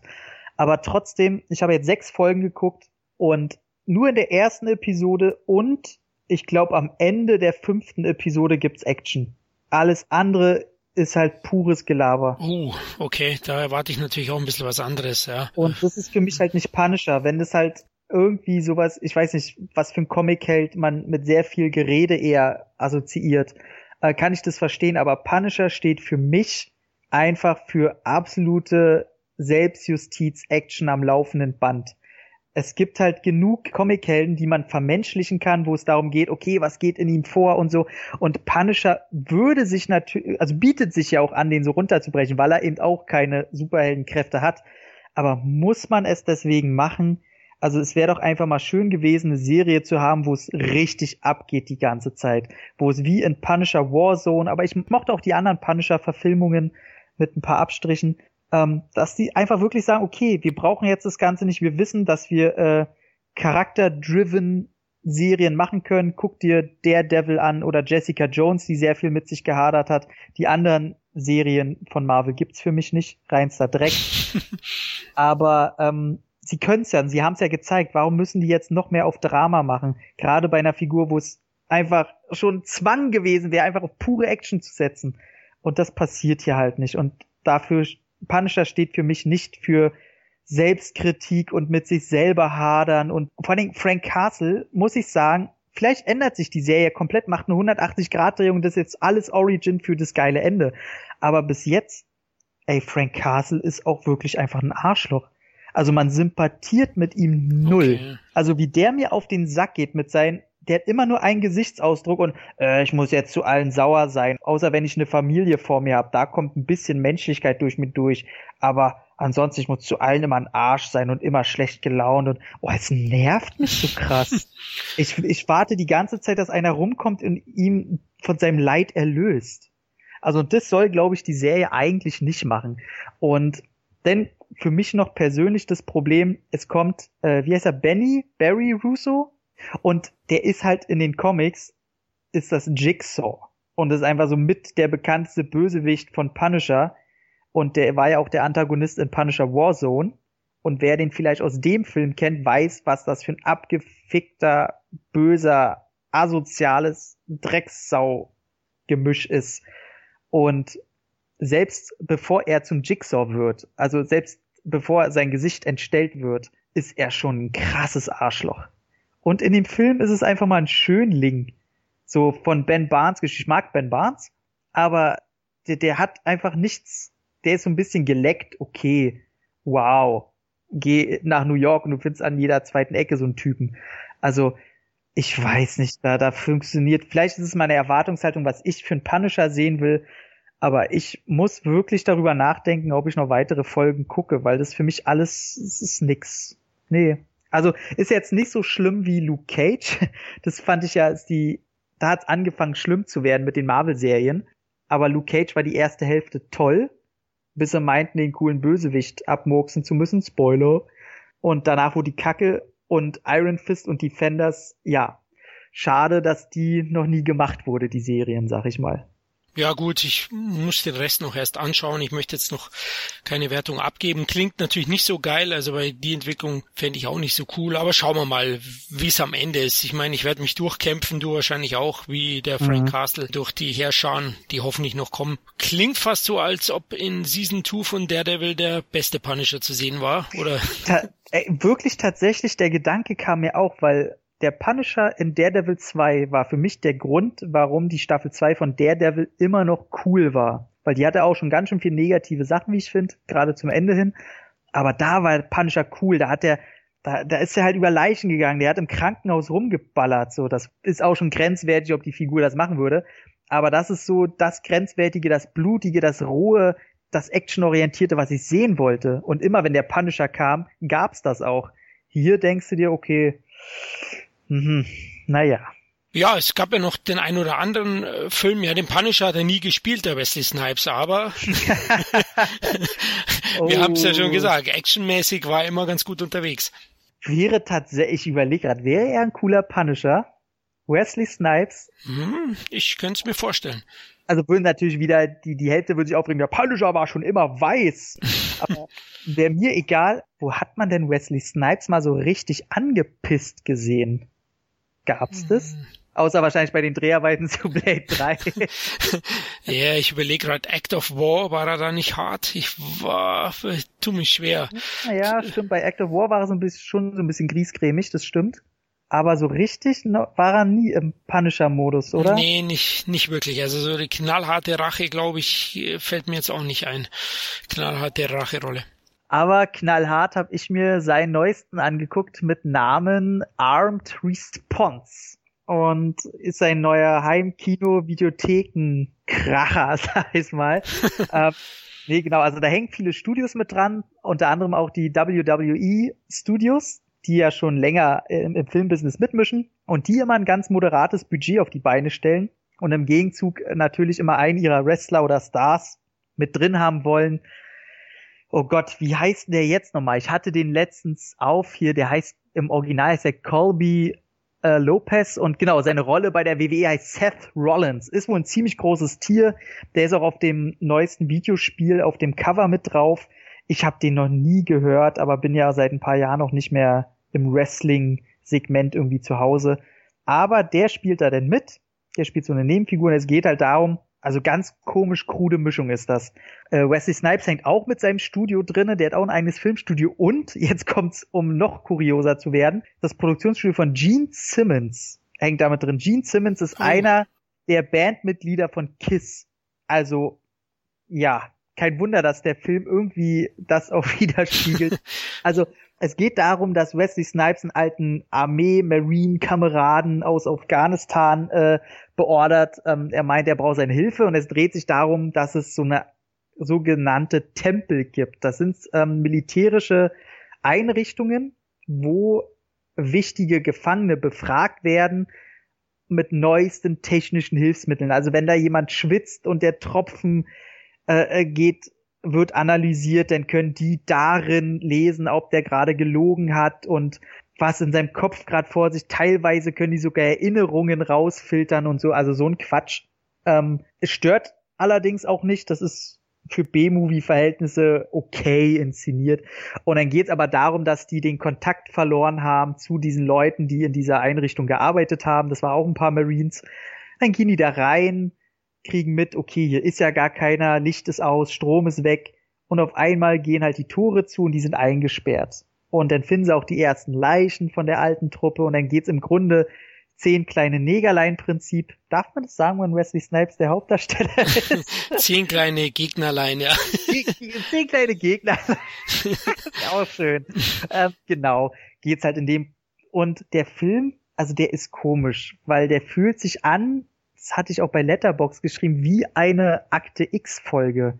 Also der kann sich nicht ganz entscheiden, ob der jetzt so Horror sein will oder eher Grusel oder dann kommen halt ein, zwei Action-Dinger irgendwie. Der fühlt sich halt wirklich so an, Akte, eine schlechte Akte X-Folge. Mulder und Scully ist nicht dabei und dafür hat man Wesley Snipes und diesen Seth Rollins. Ja, ey, ganz ehrlich, ich fand den am Anfang noch ganz interessant, weil sie den Spannungsaufbau ganz gut hinkriegen als man noch nicht weiß, was hat die Leute da umgebracht. Und das fand ich ganz interessant, weil das lüften die auch erst relativ spät. Und ich wusste selber nicht, ob der Film das erst relativ spät klären will oder ob ich einfach dumm war. Weil äh, ich muss auch sagen, so ich habe ab 30 Minuten oder so auch äh, so Second Screen den Film geguckt und nebenbei geschrieben. Ähm, allerdings, ja, dann kommt die Auflösung und es wird klar und du denkst dir nur, Gott, ist das Panne. Das ist so, ich würde jetzt gerne Akte X Folge nennen, aber dann würde ich schon spoilern. Aber nee, also ist nicht so toll. Der hat seine Momente. Wesley Snipes kann wieder zeigen, dass er als Alpha-Leader in einem Film immer noch funktioniert. Er hat eine kurze Actionsequenz, wo er auch im Nahkampf zeigen kann, äh, dass er das recht gut macht. Ich muss sagen, der Seth Rollins, der, dieser Wrestling-Typ, oh, der, der hat mich total genervt. Der ging mir richtig auf den Sack. Und der, der kann auch nicht schauspielern. Das größte Kuriosum und Ärgernis ist tatsächlich, in dieser Truppe der Marines ist Anne Heche dabei. Kennst du die noch? Ja, ist die nicht mit diesem Harrison Ford Film da? Ähm, ja, genau, das war sechs, sechs Tage. Tage. Hm. sieben Nächte. Ja. Der Film, der sich komplett nur auf ihre Brüste konzentriert.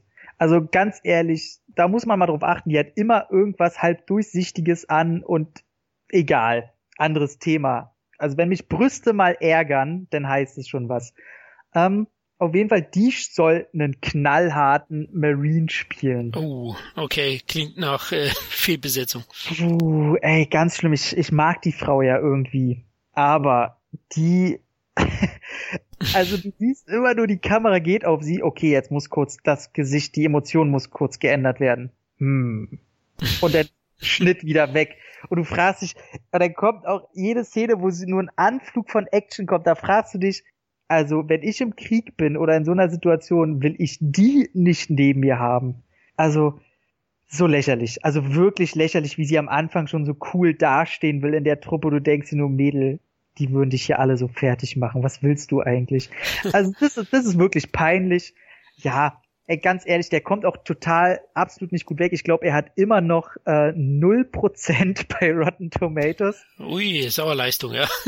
das ist schon eine Leistung und ich bin ja immer so für B-Movies zu haben und ich sage, der kriegt bei mir so ah, 4,5 von 10, weil ich die erste halbe Stunde ganz interessant fand. Der hat am Anfang ein paar schöne Drohnenshots, was auch ja nichts mehr Besonderes ist. Und er sieht nicht so billig aus wie irgendein so Steam Seagal-Reißer, aber ich sag mal, die haben das auch in einem echten Knast gedreht und demzufolge ist natürlich auch von der Location her das alles so ein bisschen, ja, das hat alles blitz und blank und geleckt und alles so metallisch, da kannst du nicht groß was rausholen. Und da sieht man auch. Und dann gibt's so Kleinigkeiten, die mich halt sehr stören, wenn da eine Leiche rumliegt, die schon seit Stunden oder Tagen da einen Kopfschuss haben soll und die Leiche sieht halt immer noch wunderbar gut durchblutet aus. Also, das sind, das sind für mich immer so Sachen, wo ich sage, Leute, denk doch einmal kurz nach, das sind Kleinigkeiten, wo halt ein B-Movie sich halt auch positiv herauskristallisieren könnte. Aber nee, also muss man nicht für Fans von Snipes, weiß ich auch nicht wirklich, weil man muss auch sagen, obwohl er auf dem Cover ist, wenn man den Film geguckt hat, im Grunde ist er nicht die Hauptfigur. Also er ist mehr so die aller, allergrößte Nebenfigur. Und ja, muss man nicht, ist absolut kein Film, den man gesehen haben muss, aber wenn der, der ist, den kann man bei Amazon jetzt schon gucken, äh, wenn man Fan von Snipes ist und mit B-Movies was anfangen kann. Ja. Okay, also werde ich vielleicht mal reinschauen zumindest. Ja. Dann kann man immer noch entscheiden, ob man ausmacht. Ist bei Prime, also heißt umsonst, wenn man Prime-Mitglied ist. Genau, ah, okay. genau. Ja, ich denke, Snipes hat's verdient. Ne? Er hat schwere Zeiten, da muss man ihm unter die Arme helfen, ja. unter die Arme greifen. genau. Ja, absolut. Ja. ja. Also ich, werde ich werde mal antesten, aber ist auch ist auch ab 18 und äh, hat so ein zwei Szenen drinne, wo man okay. sagt, ach, das hat jetzt aber schön gespritzt. Ja, also ich denke ein Highlight nicht, aber mit gelähmten Erwartungen kann man vielleicht einen netten, netten Abend haben. Ja, du hast ja einen weiteren Film gesehen, du hast ja den Full Moon Channel und äh, den kann man ja auch beziehen, glaube ich, über Amazon Prime. Und ja. wir hatten es ja am Anfang schon gesagt, die Puppet Master wollten das 14. oder weiß ich nicht mal Leute zu ja, killen. Es ist entweder der 12. oder der 14. Teil da. Der hat auch noch Spin-offs gehabt, wie gesagt, mit äh, Demonic Toys und so weiter und ist halt das größte Zugpferd von dieser Full Moon äh, Production Schmiede. Man muss jetzt wissen, es ist natürlich der, wie heißt er, James Band? Ähm, Charles Band, ja. Charles Band, genau, danke. Wollte gerade sagen, James klingt komisch. Charles Band, ähm, der macht halt mit seiner Produktionsschmiede wirklich ganz bewusst früher B-Movies, mittlerweile sind's halt wirklich C-Movies. Und das sind, das muss man vorher wissen, das sind Trash-Machwerke, die auch nie was anderes sein wollen. Und Puppet Master ist halt deren größtes Zugpferd, fing halt Ende der 80er an, war da noch ein recht, also gerade der erste Teil ist ein irgendwie sympathisches Ding, äh, hat schöne Stop-Motion-Effekte drin. Damals konnte man ja da noch ein bisschen mehr Geld mitmachen natürlich. Ähm, auch der dritte Teil war tatsächlich dennoch ganz nett. Und dann aber spätestens ab so Teil 5, 6 hat man, konnte man halt verfolgen, dass dem Sektor, man konnte einfach das Budget nicht mehr stemmen. Und wir reden denn hier von Effekten, wo es schon ein Highlight ist, wenn man nur die Hälfte der Puppe mal sieht und man aber sieht, die wird halt an den Beinen wahrscheinlich von der Hand gehalten und einfach hin und her bewegt. Also von dem Budget reden dem wir. Dem muss hier. man sich bewusst sein, ja. Genau, dem muss man sich auch halt wirklich bewusst sein. Und da gab's jetzt halt den neuesten Teil, der glaube ich außerhalb von diesem Full Moon Channel in Deutschland noch gar nicht zu bekommen ist. Da oh, müsste ich mal exklusiv. gucken. Mhm. Genau, weil es die, der hat irgendwie so eine so eine Access-Reihe, die fing glaube ich mit Teil 10 an, wo das Ganze ein Prequel darstellt und das in der Nazi-Zeit spielt.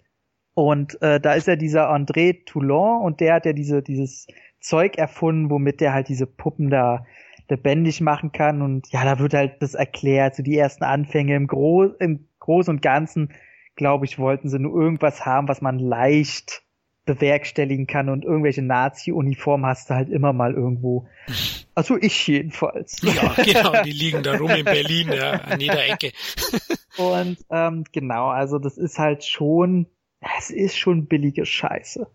Und es ist aber, die haben jetzt der letzte Teil, dieser Access Termination, ich, ich sehe da auch komplett irgendwie nicht mehr durch. Der ist auch auf dem Full Moon Channel, ist der in Episoden geteilt. Und das ist der erste Teil gewesen, wo die das mit Crowdfunding gemacht haben. Und das Lustige an der Sache, die Ironie daran ist, dass die dadurch das erste Mal ein bisschen mehr Geld hatten als, als, als vorher. Ja. Und das sieht man halt so ein bisschen. Wer die Vorteile gesehen hat, die halt wirklich, wirklich an der Rande des Z-Movies waren, sieht man eine kleine Aufwertung. Wer jetzt allerdings diesen Teil als erstes sieht und die ganze Geschichte nicht kennt, der denkt, er guckt sich halt ein YouTube-Video an, das irgendeiner privat gemacht hat. Trotzdem muss man sagen, wenn man halt zwölf Teile hinter sich hat und man kennt, das sind ja auch immer dieselben Puppen. Also es kommen höchstens mal ein, zwei neue dazu, aber die Puppen sind halt immer dieselbe. Dadurch hat man nach so vielen Teilen schon eine kleine Bindung zu denen. Und dann mag man das schon, wenn denn mal wieder, keine Ahnung, da sind dann halt mal fünf Sekunden wieder Stop-Motion-Effekte drin, wo man die Puppen halt wirklich im Ganzen sieht, wie sie über den Flur laufen mit ihren Messern und so. Das ist dann schon irgendwie nett. Trotzdem muss man schon hartgesotteter Trash-Fan sein, um das toll zu finden. Also, wenn du eine dicke Haut hast, guckst dir an. Wenn du aber eher Popcorn gewohnt bist und selbst schon bei B-Movie-Horrorfilmen meckerst, wenn man keine CGI-Monster hat. Also das, wenn man schon, ich sag mal, bei Asylum meckert, dann sollte man von den neuesten Full Moon Produktionen Abstand nehmen, sag ich mal. ja, würde ich auch sagen, ja. Also klingt okay, würde ich jetzt mal. Also, ja, ich weiß gar nicht, was der bei mir gekriegt hat. Ich glaube auch so wohlwollende vier von zehn oder so. Man muss allerdings sagen, dass diese Produktion dadurch, dass man weiß, wie sie entstanden sind und dass dieser Charles Band wirklich hart daran arbeitet, dass solche Filme am Leben gehalten werden, dann hat halt so ein Film natürlich eher die Sympathie auf seiner Seite. Also ich sag, holt euch ein paar Leute dazu, wisst, was ihr guckt, trinkt einen Kasten Bier zu Ende und ihr habt wahrscheinlich echt eine gute Zeit. Ah, das klingt gut. Also, die haben auf jeden Fall ihre Daseinsberechtigung. Gut, dann sind wir eigentlich mit den Reviews fertig. Um, aber die Überleitung ist eigentlich einfach zu verlockend jetzt, äh, weil du Charles Band angesprochen hast. Ähm, ja, dank Christoph, der für CMV arbeitet, haben nämlich Kevin und meine Wenigkeit die Möglichkeit gehabt, bei einer anderen sehr bekannten Full Moon Reihe ähm, ein Audiokommentar einzusprechen. Es geht um Subspecies und äh, wir haben nur für Subspecies 3 Bloodstone einen Audiokommentar eingesprochen, weil CMV die Rechte nicht für die anderen Teile hat. Warum auch immer, ich weiß es nicht. Aber auf jeden Fall wird am 15. Dezember der Film auf DVD und Blu-ray erscheinen und auf Mediabook und ich weiß nicht in wie viel Versionen. Und auf diesen Scheiben werden wir eben, Christoph, Kevin und ich, drauf sein mit einem Audiokommentar, bei dem wir über den Film sprechen und auch ein bisschen Spaß haben. Denn Subspecies ist einer der stärksten Reihen, muss ich sagen. Also ich war auch nochmal positiv überrascht, wo ich mir die wieder ins Gedächtnis gerufen habe zur Vorbereitung.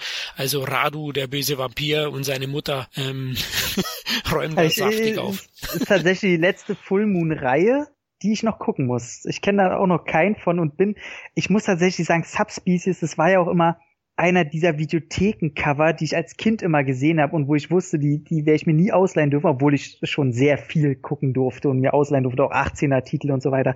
Aber das sah immer, ich fand das immer geil. Also es sah so blutrünstig ja. und derbe aus und dieses aufgerissene Maul und das war immer so natürlich noch gemalt damals, nicht so hässliches Photoshop-Gewitter wie heute. Und dafür stand immer Subspecies für mich, für diese geilen Cover. Ja, und nicht nur das, der Film selber ist auch wirklich gelungen, finde ich. Also nicht, weil ich jetzt dran teilgenommen habe an dem Audiokommentar, nein, nein.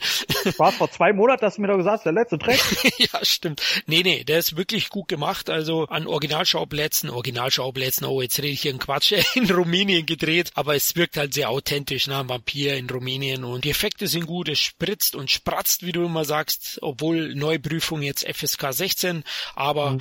ist schon wirklich ein guter Vampirbeitrag und einer der besten Full Moon Produktionen Aktion. Wir werden auch voraussichtlich auf dem Entertainment-Blog ein paar Scheiben davon verlosen und äh, da bekommt ihr dann noch die Info. Geht einfach mal auf unsere Seite. Gut, ein weiteres war ja unsere Umfrage zum Weihnachtsfilm Audioflick. Und da haben wir euch sechs Filme zur Auswahl gestellt auf unserem Twitter-Account und auf Facebook vom Entertainment-Blog. Und ähm, wir haben jetzt die Stimmen ausgezählt und am Ende ist es, welche Überraschung, schöne Bescherung geworden, liebe Hörer. Wir haben es schon vermutet. Wir waren nur eher davon überrascht, dass auf Platz zwei mit nur einer Stimme weniger zwei andere Titel gelandet sind, nämlich einmal Gremlins und einmal Tödliche Weihnachten oder The Long mm. Kiss Good Night. Wir haben das auf jeden Fall vernommen und wir behalten das im Hinterkopf für vielleicht spätere Audioflix. Also ist somit nicht vergessen, versprochen, liebe Hörer. Genau, aber ihr dürft euch jetzt dieses Jahr erstmal auf schöne Bescherung freuen. Jetzt würde ich noch zum Abschluss den Cyber Monday, Black Friday Kaufrausch erwähnen, den wir beide hatten, oh, oder? Bei Mann, mir ging's ja noch, aber bei oh, dir? Mann, äh, oh Mann, ey, das ist so, ich hasse den November dafür. Der ist immer so, man ist ja als, als suchtgefährdeter Filmjunkie immer dahin gerissen. Also ich meine, ich bin ganz gut im Sparen, somit äh, tut's mir nicht so sehr weh. Allerdings kommt man irgendwann an den Punkt, wo man sagt, okay, jetzt sind alle Dämme gebrechen, es ist November, es ist nur einmal im Jahr, Black Friday, Cyber Monday, Woche, was auch immer hau ich einfach rein. Also ich hätte jetzt noch die letzten zwei Tage, da kamen noch so viele Angebote rein, wo ich gesagt habe, man, die will ich auch alle haben. Aber ich bin mittlerweile so, aber, also ich bin jetzt bestimmt schon an die über 100 Filme, die noch original verpackt sind. Man kommt eh nicht mehr zu, warum noch mehr Geld ausgeben. Aber es hat schon hat schon reingerissen. Also man, es ist ja schön, weil man kommt einmal im Jahr in diesen Kaufrausch, wo man weiß, okay, jetzt, jetzt gibt's die ganze Zeit geile Filme billig und, und, ja, yeah. und man muss ja auch tatsächlich sagen, dass diese Angebote, anders als die sonst im Jahr, da sind oft wirklich Angebote, wo man sagen kann, ey, das sind wirklich gute Angebote. Ja, genau. Mhm. Also, ja, bei mir, ich weiß gar nicht, während du jetzt mal weiterredest, äh, werde ich mal kurz in meinen Stapel zusammenrechnen, was ich gelassen habe. ist er so groß? Ja, bei mir ist er nicht ganz so groß. Der Dispo hat es nicht erlaubt. Auf jeden Fall, aber du hast recht, also da sind wirklich gute Angebote dabei. Leider ist es halt so ein Overkill, wo man, wo man schon fast schwindlig wird. Es prasselt überall auf einen ein, also alle Mediamarkt Saturn, also wir reden jetzt hier nur vom Film. Es gibt natürlich auch noch viele andere Dinge Dinge, Parfüm, Kleidung, was weiß ich, alles Mögliche kaufen kannst. Da schmilzt das Budget ziemlich schnell, würde ich mal sagen. Ähm, ich habe bei Amazon zugeschlagen. Ich habe einmal mir den Spider-Man Homecoming geholt. Dann ich glaube, den hat sich letzte Woche jeder geholt. Für zwölf also, Flocken, aber bei euch war es noch weniger. Genau, bei Mediamarkt gab es ihn für neun auf Blu-ray. Ja, das ist Und, ja äh, Also ich habe mir nicht geholt tatsächlich. Ähm, weil ich ja jetzt mittlerweile, wenn neue Filme rauskommen, es sei denn, ich krieg die sehr, sehr billig, was bei mir mal fünf Euro heißt, bei meinem An- und Verkauf um der Ecke. Oh. Ähm, ja, ja, der legt mir die aber zum Glück immer zurück. Von daher ist es nicht so unwahrscheinlich, dass ich den wahrscheinlich schon nächste Woche auch für einen Fünfer hab. Aber ähm, ich will die ja, ich will die dann schon auf 4K jetzt haben, weil ich meine Technik aufgerüstet habe. Und ja, deswegen habe ich mir nicht geholt. Okay, ja, ich habe zugeschlagen, es hat sich gelohnt, ich fand den Film ganz gut und er gehört in die Sammlung. Dann habe ich äh, geholt Westworld, die Serie, die ich schon auf Sky gesehen habe und fantastisch finde, die HBO-Serie. Und mhm. ähm, dann habe ich mir Du findest sie nicht so gut, ne? Nee, ich fand die sterbenslangweilig tatsächlich. Also ich bin, ich mag ja Sachen mit Anspruch und so, aber für mich war das alles so tausendmal gesehen und äh, Erklärungen, die die halt total klar sind, werden werden halt über mehrere Folgen so dahin gezogen und nee, ich hatte tatsächlich Ed Harris war das einzig Positive an der Serie. Ah, die gewinnt in der zweiten Hälfte. Ich weiß ja, dass du es nicht ausgehalten hast. Bis zur Hälfte, glaube ich, hast du es nicht geschafft. Äh, ich habe sie vier Folgen hab ich geguckt ja. und dann habe ich gesagt, nee. Also ich würde sagen, bei mir hat sie letztlich dann Folge vier, fünf, fünf glaube ich, getriggert und äh, da muss ich sagen, gewinnt sie mit jeder weiteren Folge und das Puzzle wird zusammengesetzt, hat tolle Wendungen mal wieder und ist einfach von der Ausstattung her unglaublich und auch von den Darstellern, finde ich. Übrigens spielt da auch Ben Barnes mit. Ich wollte gerade sagen, das ist auch Ben Barnes. Ja. ja, ist wirklich ein Wichser Vor dem Herrn, ja. Genau, die habe ich mir geholt. Dann die unendliche Geschichte des Steelbook für 10 Euro, liebe Hörer. Da musste ich zuschlagen auf Blu-ray. Der gehört einfach zu meiner Kindheit. Bist du ein Steelbook-Fan? Ja, ich sag mal, wenn es gut aussieht schon. also ich mag die ja tatsächlich immer weniger, muss ich sagen. Irgendwie, ich mag die von der Haptik nicht so. Wenn ich die in der Hand habe, die fühlen sich irgendwie so kratzig an und. Oh. so ja. Leder, gell, so kalt und da. Ja, so wenn ich da mit meinen Fingernägeln so rübergehe, ist das so, so wie über Metall gehen. Ich mag so diese normalen Amaris oder ich bin ja ein sehr großer Fan von Hardboxen tatsächlich. Oh, sind auch schön, ja, Hardboxen. Mediabooks mag ich natürlich sehr gerne, das hatten wir ja schon. Habe ich erwähnt, dass Subspecies 3 auch im Mediabook erscheint? ich weiß nicht, ich glaube, solltest du noch mal erwähnen. Da ja. ist da so ein geiler Audiokommentar dabei. ja, genau. Auf jeden Fall äh, mag ich schon Steelbooks und Mediabooks halt sehr gerne. Ich habe dann noch geholt All Eyes on Me, ja, mhm. Musikbiografie mit oder von Tupac oder mit, nicht von, mit Tupac. Also wenn er da Tupac. mitspielt.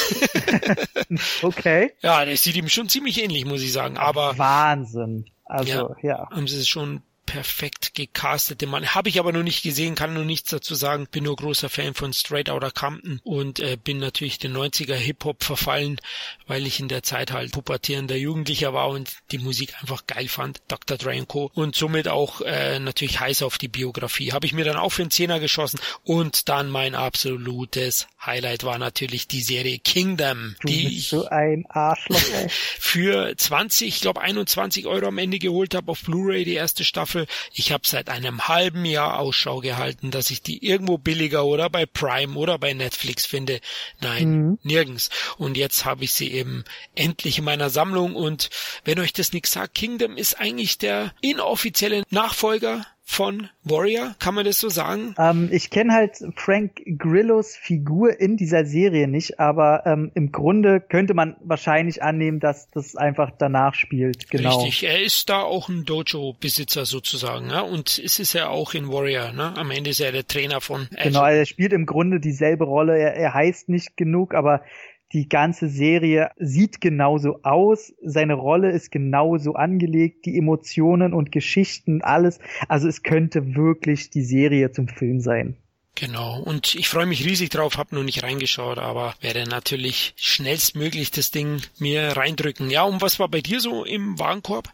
Ähm, ich habe gerade mal, es ging tatsächlich, so viel habe ich gar nicht aussehen. Ich habe ähm, mir tatsächlich als erstes, ich gucke mit meiner Nachbarin, gucke ich immer wahnsinnig gern, immer abends so so ein bisschen eingemummelt äh, Mr. Bean. So, das, äh, ohne Scheiß. Und da habe ich mir jetzt die Serie mit seinem Strick-Teddy.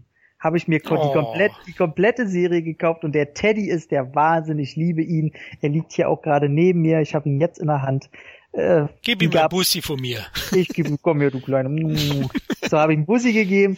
Äh, die komplette Serie, alle drei Staffeln irgendwie für einen Zehner mit diesem Teddy. Das war sehr cool. Oh, da kann man ähm, nichts falsch machen, ey. Ja, ey, wir haben uns die angeguckt. Ey, ich brüll bei diesem Typen, ey. Rowan Atkinson, Ganz großes Kino. Ja, ich Dann, liebe die Snickers-Werbung ne, mit ihm, die ist auch geil. Ey, halt die Mimik von ihm, die ist halt so einzigartig, ja. das ist wunderbar. Super. Ähm, dann habe ich mir die Box gekauft, da werden wahrscheinlich viele aufstöhnen, aber ich muss tatsächlich sagen, dass mich die Extras wahrscheinlich mehr interessieren als die Filme an sich. Äh, die Hobbit-Trilogie in der Extended Edition. Oh, okay. Habe ich geholt. Eine sehr, sehr schöne Box für 25 Euro. Und dann habe ich mir den, den Kong geholt. Oh, sehr gut, sehr gut. 4K, oder? Äh, nee, den hatten sie auf Blu-ray für einen Fünfer. Boah, das ist ja geschenkt, ja. Aber und da habe ich mir gesagt, okay, also ja. ich will den nochmal gucken, weil ich fand den im Kino ja nicht so toll. Will den jetzt nochmal gucken, um meine Meinung mal äh, nochmal zu revidieren, bisschen zu festigen. Wenn ich den wahrscheinlich dann doch besser finde, vielleicht ist ja meistens nach den Extras auch nochmal so, wenn man sich nochmal ein bisschen andere Dinge bewusst wird, nochmal genauer hinguckt, bla bla bla. Vielleicht dann nochmal später auf 4K. Dann habe ich, da habe ich mich gefreut, Sin City habe ich in der Comic Edition bekommen, wo der erste Band Stadt ohne Gnade dabei ist. Mm, schönes Ding, ja. Schönes, dickes äh, Comicbuch, hat irgendwie 200 Seiten oder so. Der Film ist dabei, natürlich in beiden Versionen, Kinofassung und Recute oder Recut. Und äh, ja, sieben Euro. Da überlege ich nicht. Äh, Wonder Woman auf 4K habe ich mir geholt für 20 Euro.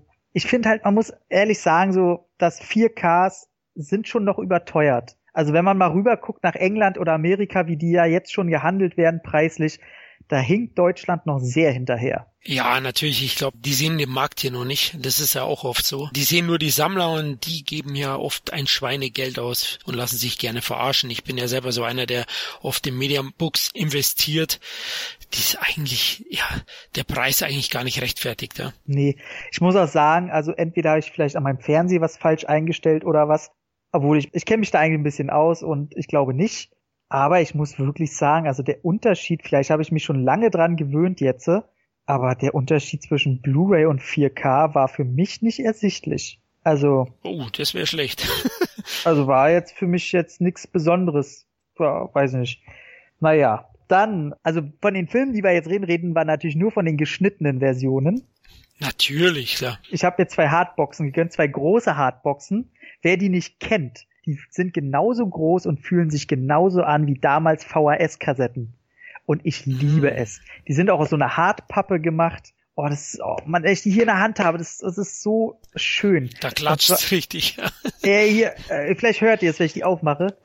Oh, hm, Musik oh, in meinen Ohren. Ey, ohne Scheiß, du weißt es, du kommst auch aus der Zeit, es ist einfach. Ich hab Gänsehaut. das ist so geil. Ich habe mir geholt einmal mit Christopher Walken McBain mm. äh, mit Maria Conchita Alonso. Oh ja. In der, da gibt's nur 66 Stück von, von den großen Hardboxen. Gut aufpassen drauf, ja. das ist ja echt aber, eine Mini-Auflage, ja. Ja, ja, also da darf ich den Preis gar nicht sagen. Ich habe einen Hauch von nichts bezahlt.